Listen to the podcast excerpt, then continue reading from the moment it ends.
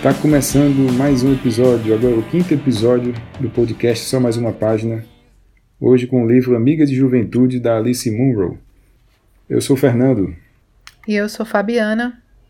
E bem, vamos lá. Alice Munro, que é canadense, ela nasceu em 1931, está agora com 89 anos.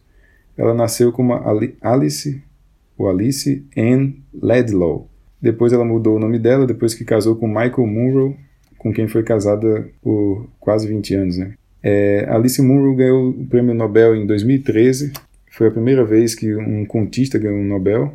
Ela morou em Vancouver, onde teve três filhas com esse Michael Munro. Em 1963, ela se mudou para Victoria, que é uma ilha perto de Vancouver, e trabalhou em uma livraria que tinha exatamente o nome dela e do marido, Munros. Em 1972, ela pede o divórcio e volta para Ontário, que era a região onde ela tinha nascido. Em 76 ela se casa de novo, agora com Gerald Fremlin, e é aí que ela se consolida como escritora. Depois, é, devido aos seus contos, onde ela sempre é, trata muito sobre as relações humanas, ela passou a ser chamada de a Chekhov do Canadá, e somente aos 37 anos é que ela despontou mesmo na escrita com o livro Dança das Sombras Felizes, apesar de já escrever bastante mesmo antes disso ela é pouco conhecida por, talvez é, em outros países, por não erguer muitas bandeiras, assim, ela não é o tipo de feminista ou muito politizada, mas ao mesmo tempo é, os seus contos são muito, muito é, pessoais e, e abordam a, a, natureza humana de uma forma muito forte. É, você disse aí já, né, que ela foi a 13 terceira mulher a vencer um prêmio Nobel. Hoje nós, nós temos 16 mulheres. A Nobel de 2020 também foi uma americana, então, das 16 mulheres, isso representa 13% dos prêmios Nobel de Literatura. Foram 117 prêmios. E ela foi a primeira autora canadense a receber um Nobel de Literatura. Uma coisa muito interessante é que ela tem uma vida muito, muito pacata, que a, a princípio não daria para ela, vamos dizer assim, combustível tão forte para ela escrever tão bem, né? A gente veio agora de alguns livros antes aqui no, nos podcasts que nós já gravamos, livros como Baratas, livro como O Olho Mais Azul. E quando você vê um livro desse aqui, Amiga de Juventude, escrito por uma canadense que passou boa parte da sua vida como dona de casa, é, em cidades pequenas do Canadá, uma vida bem tranquila. Materialmente, aparentemente, ela não teve muitas dificuldades, mas apesar de, de alguns contos abordarem alguma dificuldade, mas é uma dificuldade bem aquém daquela que a gente está acostumado a ver aqui no Brasil, ou é, ainda pior, né, nesses livros que a gente leu antes aí, que se passa na, em Ruanda, por exemplo, e aí você fica pensando, poxa, como é que ela consegue, é, mesmo assim, escrever de forma que atinja tantas pessoas e que consiga emocionar mesmo as pessoas a ponto de ela ter ganho também o prêmio Nobel, né? Eu acho que é uma atividade até mais difícil, vamos dizer assim, ela conseguir extrair esses contos da vida que ela tinha. Né? É com certeza uma brilhante observadora, porque você tem certeza que algumas, alguns trechos dos contos, você escutando um pouco sobre a vida dela, aconteceram com ela. Tem muito dela nos contos, apesar de ter essa vida linear, assim, né? Mas ela passou dificuldade quando era jovem. Ela teve um casamento muito longo, como você disse, era dona de casa, teve filhas. Depois, acho que ela perdeu uma filha. Depois ela se separou, um período em que ela conta que muitas pessoas estavam se separando, foi um, um período de uma grande revolução, rebelião das mulheres, e ela se separou do marido e depois casa novamente com Gerald Fremlin, ele morreu em abril de 2013, o segundo marido dela. E o Nobel foi anunciado em outubro de 2013. Então eu fiquei pensando que talvez ele não tenha participado desse momento da vida dela, né? Sobre a livraria, a livraria ainda existe, sabia? A Munro's Book continua sendo em Vitória, British Columbia. Ela não faz mais parte da direção da livraria, mas ela ainda existe. E tem o nome Munro's Book até hoje. Desde 1963 que ela fundou, junto com o ex-marido dela. Ainda está resistindo à Amazon. Ainda está re resistindo a Jeff Bezos. Esse livro, Amiga de Juventude, ele tem 10 contos. E a média de cada conto são 29 páginas. Então não são contos muito curtos, né? Eles são longos e a mim me pareceu como se fosse um pequeno romance. Eles são pequenos romances. Ela consegue contar uma história tão intrincada assim, com tantos personagens, tantos detalhes. Você termina entendendo bem profundamente aqueles personagens, e não são poucos, né? E histórias que se entrelaçam. Uhum. E é como se fosse um pequeno romance, não é um conto qualquer, né? E eles não têm um desfecho, né? Todos eles me parece que são assim. eles não têm um desfecho bombástico, uau, ele deixa meio em aberto, deixa você meio encucado ali. São coisas do cotidiano, né? Ela relata coisas possíveis. Eu acho que isso que é mais perturbador, porque são coisas que podem acontecer e acontecem. E a gente consegue se lembrar de alguns casos semelhantes. Então são sempre relacionamentos, histórias de, de paixões, de traições, de mentiras, de amizades. É focado nos relacionamentos.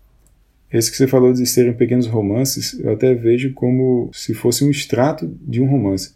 Assim, ela consegue realmente aprofundar bastante nos personagens. A gente se vê íntimo deles assim em pouco tempo, né, em poucas páginas, que ela consegue descrever situações que condensam, vamos dizer assim, bastante características desses personagens.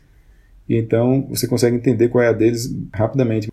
Mas esse fato dela não fazer uma conclusão bombástica ou não ter um, um desfecho que, que traga é, vamos dizer assim, um, um, sentimento de conclusão mesmo para aquele conto, faz com que você pense que é, ele poderia fazer parte de um romance maior, é, de uma história maior, né, de um romance completo, em que você ainda teria muito ali a se desenrolar na vida daquelas pessoas, muito a ser visto disso, e que ela acaba deixando o resto para você pensar como é que seria, o que, que aconteceu, ou o que, que não aconteceu, quem tinha razão na história, quem não tinha. E ao mesmo tempo é muito legal porque ela não parece julgar nenhum dos personagens dela, assim, ela conta de uma forma muito aberta, né? que faz você pensar, ah, tá, o cara teve culpa nesse caso aqui, mas ao mesmo tempo a mulher também teve, então de quem que era a culpa? Assim, parece que nunca é culpa de ninguém nos contos dela, assim, é uma coisa que vai acontecendo por pura é, sequência da natureza mesmo, assim, é como se fossem pequenos animais convivendo. Ela analisa bem assim, antropologicamente mesmo, como se fossem pequenos animais convivendo, interagindo, sentindo atração pelo outro, depois repulsa, depois se separam, voltam é, amizades, amizades desfeitas e vários casos desse tipo, né? Muito, muito frio e interessante ao mesmo tempo, o jeito que ela aborda.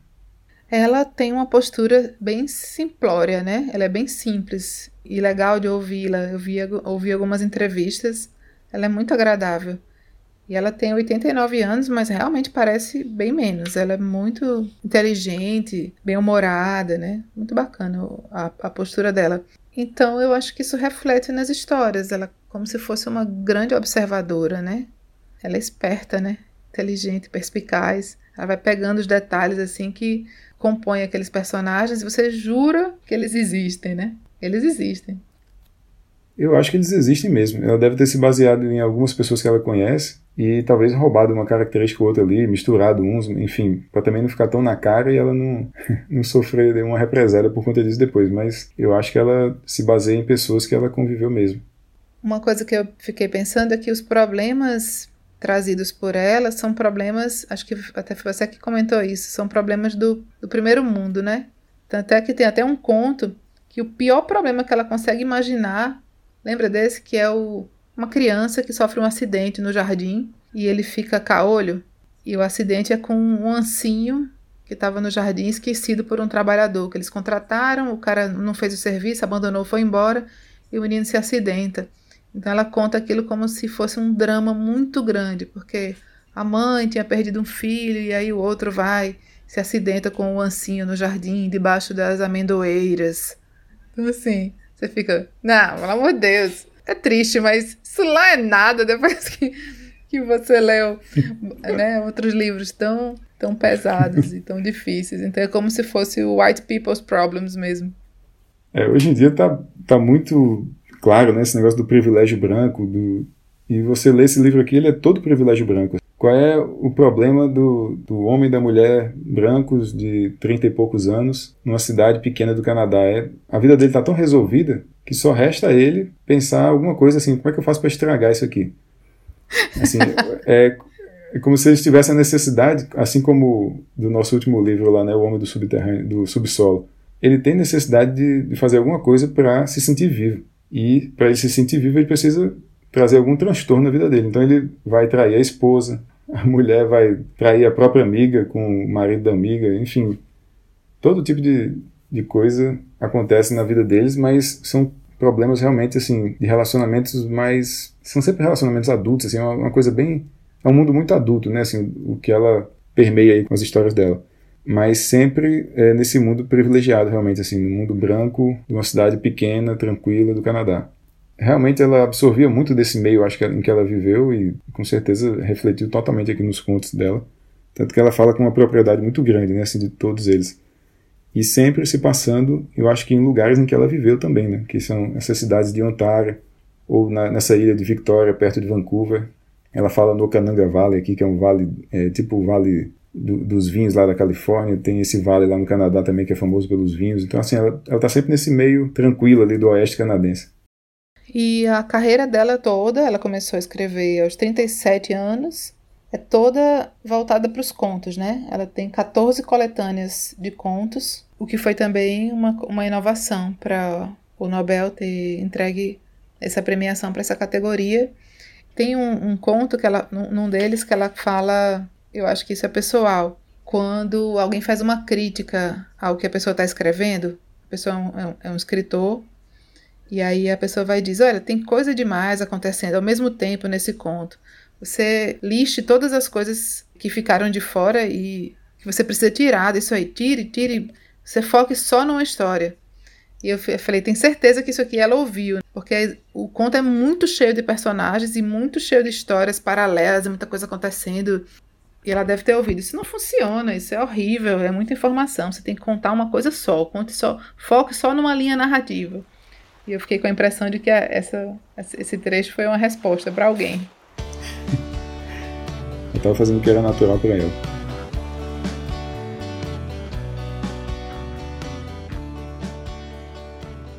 Uma coisa da personalidade da Alice, que é muito forte, ela fala que não, não tinha confiança em si mesma mesmo ganhando os prêmios, mesmo começando a fazer sucesso e vendendo os contos, ela sempre achava que ela não era boa o suficiente. E ela diz que isso foi muito parte da criação dela, onde você se gabar de alguma qualidade sua era feio, era errado. Então ela foi sempre é, ensinada a ser o mais modesta possível, a não se enaltecer, a não se vangloriar. E tem um trecho também que eu achei que, que parece com ela, que é um, um cara que fala sobre o preço das coisas. Ele sabe, sabe tudo, sabe o preço de tudo, sabe o preço dos lotes, é, das terras. E essa maneira de olhar para as coisas não é muito popular nos dias atuais. É considerada antiquada, arrogante, destrutivas. Então eu fiquei achando que ela colocou nesse personagem aqui um pouco do que ela é, né, o que ela foi ensinada. Que falar sobre dinheiro, falar sobre os seus feitos, falar sobre o quanto você é bom, é um pecado mortal, assim. Ela conta que foi aprendendo, né, a, a tentar se livrar disso, mas que era muito forte nela. E eu acho que é uma cultura meio do Canadá mesmo, da época que ela viveu. Eles são um país discreto, né? Comparado com os Estados Unidos ali do lado. É, eles poderiam muito bem ser tão bons quanto, ou melhores do que os Estados Unidos, eu acho, porque eles têm uma cultura melhor um país tão rico quanto, mas eles sempre estão meio que em segundo plano, né? Isso que você falou dela, essa pouca expectativa que ela tinha no começo da vida também, ela diz em alguma entrevista que os pais dela só esperavam que ela crescesse para ser esposa de um fazendeiro. Então essa expectativa baixa desde o começo da vida, mais essa vida de dona de casa por muitos muitos anos, né? Assim, muitos anos dedicados à criação das filhas, enfim, acho que ela sempre ficou um pouco à sombra dos maridos dela, apesar de ela depois ter despontado muito mais, né? Então, eu acho que isso com certeza afetou um pouco a personalidade dela, mas ao mesmo tempo deu a ela essa característica dela de ser observadora, de ser, vamos dizer assim, contida no, no íntimo dela, porém muito aberta para escrever, né? Assim, não sei como, assim, porque ela parece ser muito realmente contida, uma pessoa tranquila demais até. E nos contos dela ela solta o verbo, né? Assim, ela ela fala muito do que se passa na cabeça de todos. E você fica assim, caramba, que coragem de escrever isso aqui, né? Porque vai afetar alguém que ela conhece também, alguém próximo dela. Alguma filha pode dizer, como é que minha mãe pensa isso aqui? Mesmo que seja por meio de um personagem, a pessoa pensou, né? Assim, ela foi capaz de pensar algumas atrocidades ali que estão nos contos e que com certeza gera algum desconforto na vida pessoal dela. Mas se não fosse isso, ela não seria uma escritora do naipe que ela é.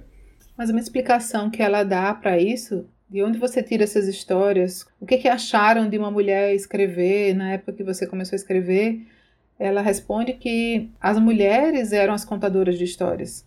Os homens estavam sempre fora. Então, quem trazia a narrativa para dentro da, da, família, quem contava histórias para as crianças eram as mulheres. Então, ela disse que a minha mãe era uma grande contadora de histórias. Então era natural para ela contar e escrever histórias, foi uma coisa que ela disse que sempre fez. Para ela não era uma coisa do outro, do outro mundo.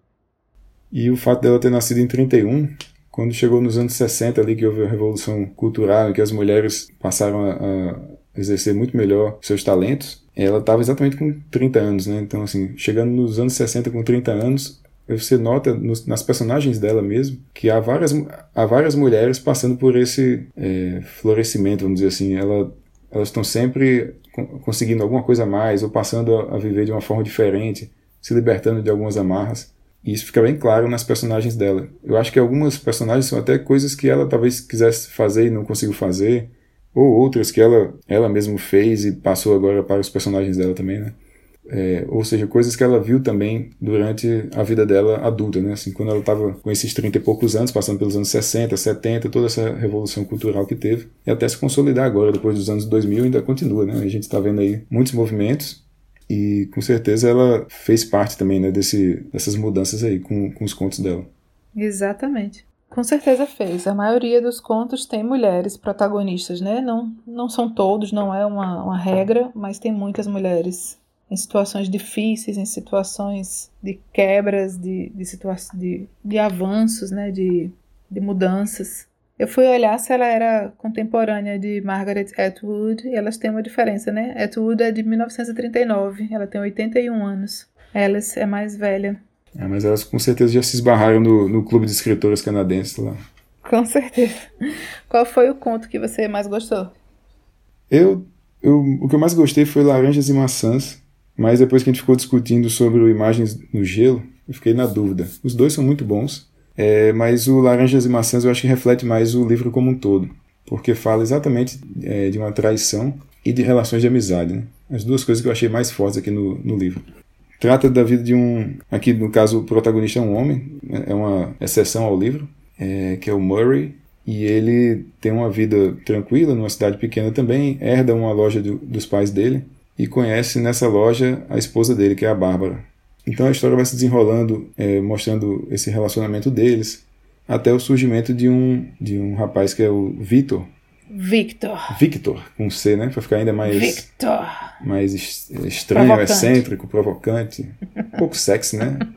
Eu senti, que, eu senti que o cara era meio sexy, que ele tinha 1,98m, chamou a atenção de todo mundo quando entrou na loja.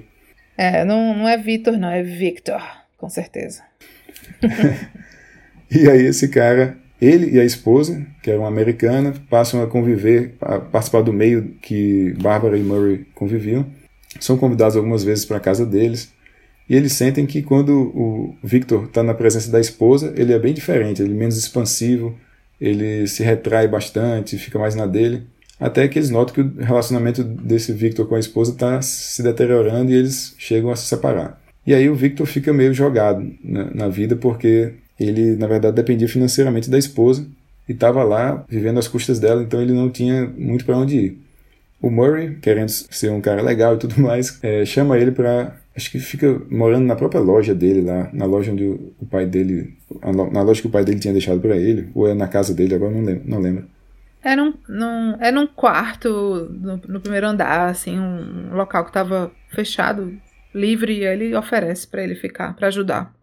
E finda que essa proximidade do Victor com a família dele e com a esposa dele também agora a Bárbara, um dia ele volta para casa mais cedo, aquela cena clássica, né? Volta para casa mais cedo e não vê a cena da traição, mas ele vê algo estranho assim. A esposa tá, eu achei muito engraçado o jeito que ela descreve isso, que a esposa estava se banhando de sol enquanto via os filhos brincarem na piscina. E e se virava de um jeito diferente. Isso, se virava de um jeito diferente, como se alguém estivesse ali observando ela, como se estivesse perto dela. E ele não vai lá conversar com a esposa logo, ele fica observando ela de longe também, até que ele nota que lá de cima, da, desse quarto superior lá da casa, estava o Victor lá com um binóculo observando a esposa dele, que por sua vez sabia que estava sendo observada. Então, assim, era uma, era uma prévia já ali do que aconteceria. E aí ele simplesmente sai de casa, ele ele não sabe como abordar a situação, ele fica se sentindo meio estranho, sai de casa e depois ele nota que a coisa realmente estava se desenvolvendo do jeito que ele achava que estava. E no final ele meio que entrega a esposa pro cara numa situação lá também bem estranha, porque ele diz assim: "Ah, o Victor deve estar sem lençóis porque tá muito frio agora e ele não, não tem nenhum cobertor, você não quer levar um para ele, exatamente para ver qual era a reação da esposa. Então são esses pequenos jogos mentais que ela aborda muito bem ali no, no livro, no conto, que você fica, poxa vida, ele está testando a esposa e a esposa talvez saiba que ele está testando, mas ah, talvez ainda desconfie, não sabe se ele sabe ou não sabe, fica aquele joguinho de palavras e picuinhas, né? Assim, mas é muito interessante assim, o jeito que ela escreve. Essa cena eu gostei demais. Eu não terminei com, eu não terminei com certeza que houve a traição, não. Ah, eu terminei com certeza. Depois que ela volta. Ah, não. Aí o jeito que ele observa e tudo mais, mas é como se eles, depois disso, eles passam uma régua e fingem que nada aconteceu. O Victor sai da vida deles e tudo volta a ser como era antes, entre aspas, né? Porque nunca voltou a ser como era antes. É, ele fica com essa pulga atrás da orelha o tempo todo e a relação deles mudou, mas ainda assim continuou sólida. Eu fiquei na dúvida. Eu acho que pode ser tudo assim, a questão do, de um jogo de sedução aí, mas que não aconteceu nada efetivamente, não. Eu não, não tive essa certeza, não. É, ele tem umas passagens muito legais, que é quando a, ele fala que a mãe dele, Murray, né, que é casado com a Bárbara, ele pensava que a sua mãe não ia gostar dela. Aí depois, quando, ela, quando ele tá na dúvida se ela tá traindo ele, é, minha mãe tinha razão. Alguma coisa assim, né? e a outra é quando ele chega em casa sem avisar. Nunca acontece nada de bom quando essa frase é dita. nada de bom vem dessa frase. E o final que ela diz: nunca mais nós vamos falar nesse assunto. É, é por isso que eu acho que aconteceu. Que assunto? Como assim? Que assunto? O assunto de você me julgar e achar que eu tô fazendo alguma coisa? ou o assunto que realmente aconteceu? Não sabemos, não temos provas. É, tem, tem algumas partes bem legais aqui próximo do fim do, do, do conto que eu marquei. Uma delas fala assim: o Murray, é, durante aquele verão nos anos 1960, quando Murray passou um bocado de tempo dirigindo pelo interior, parecia que tudo de, época anterior, de épocas anteriores estava sendo arrancado, varrido, deixado para apodrecer, ignorado. Ele via que estava tudo mudando, e inclusive a vida dele pessoal. Então, assim, esse arrastar das coisas assim, nos anos 60, que parece que tanta coisa mudou, que era impossível que não mudassem também as, as relações, né? assim, os, os casamentos, como era o caso dele aqui. No final tem aqui: as pessoas se sentam e observam o lago como jamais ficariam vendo um campo de grama ou trigo ondulante. Por quê, se é o mesmo movimento? Deve ser o levar-se embora em correnteza, o esboroar-se que os compele. A água que retorna todo o tempo, devorando e alterando o litoral. Algo parecido acontece com alguém morrendo desse jeito. Ele viu o pai, viu outros também. Um, um deixar-se ir, um desaparecimento, camada fina após camada até os ossos, até os ossos leves. Então, esse final aqui, para mim, ele está exatamente dizendo que ele aceitou a traição, aceitou que as coisas estão morrendo aos poucos, que estão se desfazendo, e ele meio que engoliu como um adulto, né? Suck it up, my friend. É, ser adulto é isso também. Engula o choro, engula o choro e siga. Eu acho que você pode ter, você pode ter razão, porque lendo aqui o final desse, desse bendito conto, quando surge um, um balão, né? Eles encontram na calçada um balão e aí tem uma, uma frase que seria de uma criança, como se fosse um trabalho escolar, eu entendi. E aí ele diz: Olha, tem mais coisa escrita. Livro favorito, O Último dos Moicanos. Aí Bárbara responde: Ah, isso é pro professor. Com a fungada familiar na voz de quem acha graça, desconsiderando e afiançando. Isso é mentira.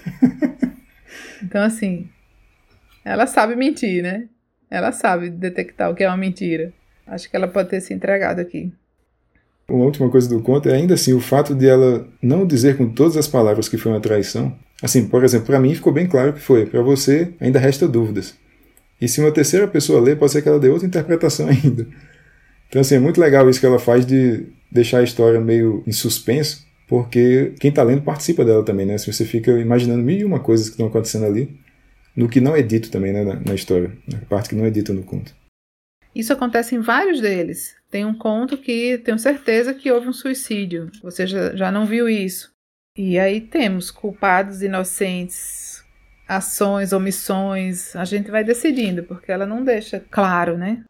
E ao mesmo tempo, para você pode ficar tão claro que você não tem dúvida. Depende da sua, do seu background aí. O do suicídio, depois eu concordei com você, porque eu realmente não tinha visto a primeira frase do conto lá. O título do livro, A Amiga de Juventude, dá nome também ao primeiro conto, né? Mas eu observei que o último conto também fala da amiga de juventude, embora o título seja outro, né? O último conto chama-se Olha a Peruca. Eu detestei esse título, achei péssimo. Mas a história é muito boa e fala de duas amigas na juventude. E elas se encontram 30 anos depois. Ela faz uma, uma história lá do passado, quando elas eram crianças e pegavam um ônibus, iam para a escola, andavam dois quilômetros numa estrada de gelo para poder pegar o ônibus escolar. E uma amiga era muito terrível e a outra era mais tímida. E aí vão acontecendo desenrolares da história com o motorista do ônibus, com a mulher do motorista de ônibus que era de uma loja de conveniência que servia café para elas, quente, para ajudá-las. E aí acontecem umas coisas e elas se separam, cada uma toma seu rumo e elas se encontram 30 anos depois. E aí cada uma numa situação diferente, ela vai contar os, as traições, os acertos, os, as separações, se teve filhos, que o filho morreu. Então essa essa lembrança da juventude e as sequelas que elas carregam na vida adulta por conta das histórias que aconteceram lá atrás. Então eu fiquei pensando que ela começou o livro com uma história da amiga de juventude, porque o primeiro conto é contando de amigas de juventude, e termina também com esse conto no mesmo tema, embora o título seja outro, mas também fala de, de amizade. Eu gostei muito desse último título, Olha a Peruca. O que faz a gente pensar que os dez contos não são reunidos de forma aleatória, né? Eu até pensei, como é que ela faz para organizar os livros dela? Que contos ela coloca juntos um do outro, né? E assim, nesse livro aqui tem uma unidade boa entre os contos. E até isso que você falou agora, de amarrar o começo e o final do livro, eu acho que também é de propósito. É, é muito é muito pensado. Não é nada aleatório jogado, não. E eu acho que, que merecia até uma releitura, assim. Ele caberia você ver outros pontos de vista. Você discutindo agora aqui, eu dizer, ah, aquele conto lá, será que aquele personagem morreu? Será que se foi? Será que traiu? Será que era mentiu? A gente fica na dúvida. Se você ler de novo, talvez você reveja com outro, um outro jeito de encarar. Mas é sempre esse jeito, como você disse, meio observador mesmo, e é isso aí. A vida é essa desgraça aí, ó, emaranhado de relacionamentos aí, de sentimentos, de coisas que acontecem, e vai, e vai passando. Ela é uma ótima observadora, eu achei muito bons os contos. Tem um outro conto que eu não lembro o nome agora dele, que trata também de uma de uma menina que era que ela ajudava os pais numa lanchonete e que ela sofria bullying pelos meninos da, da cidade, né, que frequentavam aquela lanchonete, porque eles pagavam, na verdade, ela pagava para eles, para, enfim, fazer sexo. É, transar, eu ia dizer. Five Points é o nome do, do conto. Five Points. Exatamente. Ele, ele é um dos também meus preferidos, mas tem essa parte bem pesada que é a história dessa menina e que ela foi sendo é, extorquida, na verdade, por esses meninos cada vez mais. Ela tinha que pagar cada vez mais, agora não mais para fazer amor com eles, mas também para fazer amor, é ótimo, né? Para fazer sexo com eles, mas para é, comprar o silêncio deles, né? E, e eles não dizerem para todo mundo que ela fazia aquilo. Então, assim, ela começa a deteriorar todo o caixa da família, ela, a família confiava nela também de forma errada, porque colocava uma menina que era ainda muito jovem, não sei se tinha 13 anos, 14, para cuidar da lanchonete sozinha assumir responsabilidades de um adulto. E depois ela passa ainda por essa situação de ser extorquida por, por esses meninos. E a história nem assim nem é tão focada nela. A história se passa, na verdade, focada em uma mulher que está tendo um relacionamento também, uma é, aliás, uma traição com outro cara que era um desses garotos na juventude, né? E ele conta a história dessa menina e depois, lá para as acaba admitindo que ele também era um dos que extorquia ela. E é nesse momento que ela vira um pouco assim a chave, vê que ele não é uma pessoa tão boa e passa a ver ele com outros olhos e vai se afastando dele depois desse momento. Isso resume muito essa autora, né?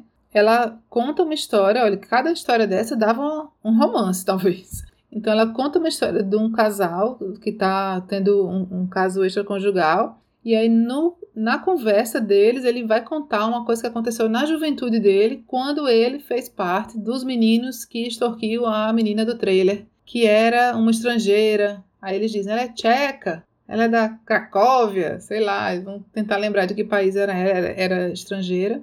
E aí ela mistura as, as duas histórias, né? Então, o cara lembrando uma história já entra numa outra história, e qual é a história principal? Nem tem. É tudo tão misturado.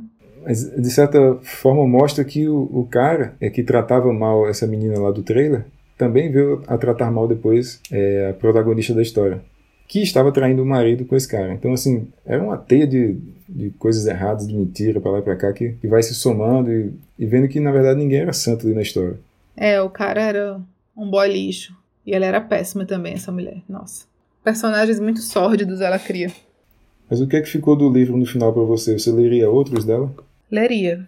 Quero ler outros. É gostoso de ler. Ele é meio incômodo, assim. Eu acho que é porque ele é tão verdadeiro. Ele pode. Você enxerga, apesar de serem situações, eu sei que a gente falou que são situações passadas.